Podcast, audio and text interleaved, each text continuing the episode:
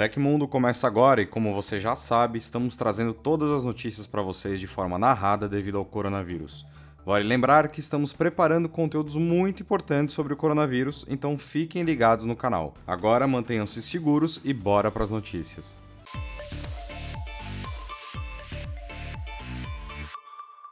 Na última sexta-feira, a Faculdade de Medicina de Ribeirão Preto, que faz parte da USP, lançou um curso online totalmente gratuito a respeito da pandemia do novo coronavírus.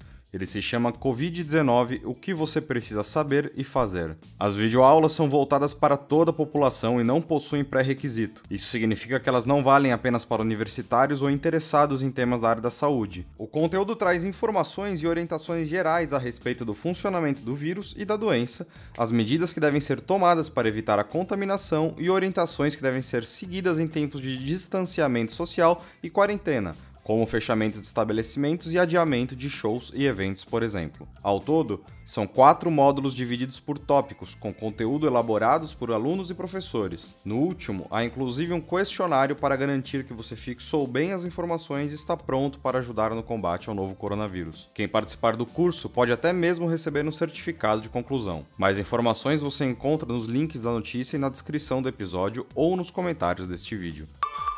Usuários do Windows 10 têm reportado um comportamento estranho do Windows Defender. Segundo eles, o antivírus do sistema tem pulado o escaneamento de alguns arquivos e pastas durante a verificação de ameaças. O bug foi exposto no Reddit e em fóruns da Microsoft. Por lá, usuários explicaram que ao iniciar uma verificação manual ou completa do sistema, o Defender simplesmente deixa alguns arquivos e pastas de fora do escaneamento, mesmo que esses arquivos não tenham sido incluídos na seção de exclusão do aplicativo. O bug começou a acontecer após um update do Windows 10 que atualizou o Defender para a versão 4.18.2003. Até o momento, a Microsoft não se pronunciou a respeito do bug, que tem sido atribuído à última atualização do sistema operacional. Se você precisa verificar um arquivo ou conteúdo de uma pasta com urgência, é recomendado que use uma solução de antivírus gratuita até que a Microsoft libere uma correção para a falha do Defender.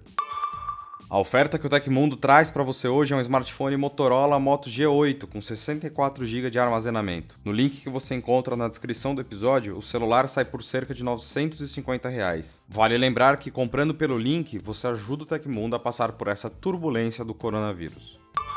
A pandemia do novo coronavírus e as medidas mundiais de distanciamento social e quarentena resultaram em um aumento considerável no uso de aplicativos de mensagens. De acordo com o site Cinet, que recebeu dados oficiais divulgados pelo Facebook, o tráfego gerado por videoconferências feitas pelo Messenger cresceu 70% de uma semana para outra.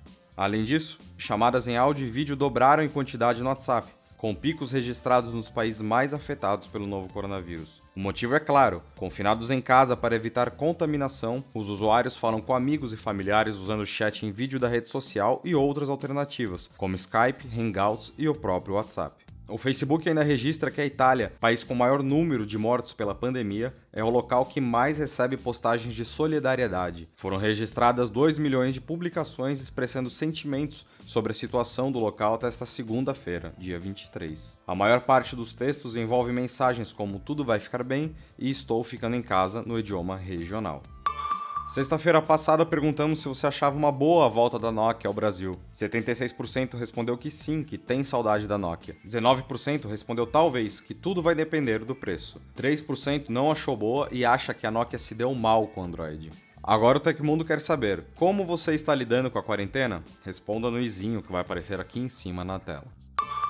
Os campeonatos de automobilismo tiveram suas atividades suspensas por conta da pandemia do novo coronavírus. Para tentar driblar o cancelamento, F1, NASCAR e Indy decidiram realizar provas virtuais com a ajuda de simuladores e a participação de pilotos profissionais. A F1 anunciou uma série de Grand Prix virtual, que começou neste domingo e teve transmissão ao vivo nas redes sociais. Já a IndyCar está realizando uma série especial de corridas no iRacing, enquanto a NASCAR se uniu ao Fox Sports e ao iRacing para sediar uma corrida que será transmitida pela televisão e na internet. As corridas virtuais são focadas apenas no entretenimento, mas já se mostraram um sucesso. O primeiro Grand Prix virtual da F1, por exemplo, simulou o GP do Bahrein e já tem mais de um milhão de visualizações no YouTube.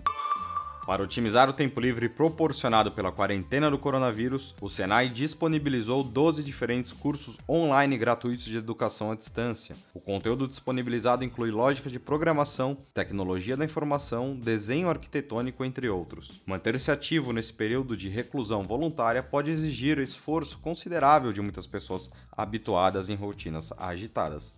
Então, aproveitar esse tempo para adquirir novas habilidades pode ser uma opção mais agradável e extremamente útil para quem gosta de rechear o currículo. Assim como a Udemy, que está oferecendo mais de 30 cursos focados em programação e tecnologia gratuitamente, o Senai está disponibilizando uma seleção de 12 cursos grátis em diversas áreas. Basta se cadastrar e começar a estudar. Alguns dos cursos são Desenho Arquitetônico, Educação Ambiental, Empreendedorismo, finanças pessoais, fundamentos de lógica, lógica de programação, noções básicas de mecânica automotiva e tecnologia da informação e comunicação. Aconteceu na história da tecnologia. Em 23 de março de 2001, a estação espacial russa Mir queimou na atmosfera da Terra depois de 15 anos em órbita. Os detritos que não foram queimados caíram com segurança no Oceano Pacífico entre o Chile e a Nova Zelândia. A estação, que foi lançada em 1986, excedeu em muito a vida útil prevista de apenas 5 anos. E essas foram as notícias do Hoje no Tecmundo dessa segunda-feira. O programa vai ao ar de segunda a sexta, sempre no fim do dia. Os links e tempos de todas as notícias que a gente deu aqui estão no comentário fixado no YouTube e na descrição do episódio nas plataformas de áudio. Quem quiser assinar o programa com podcast, os links estão na descrição do vídeo.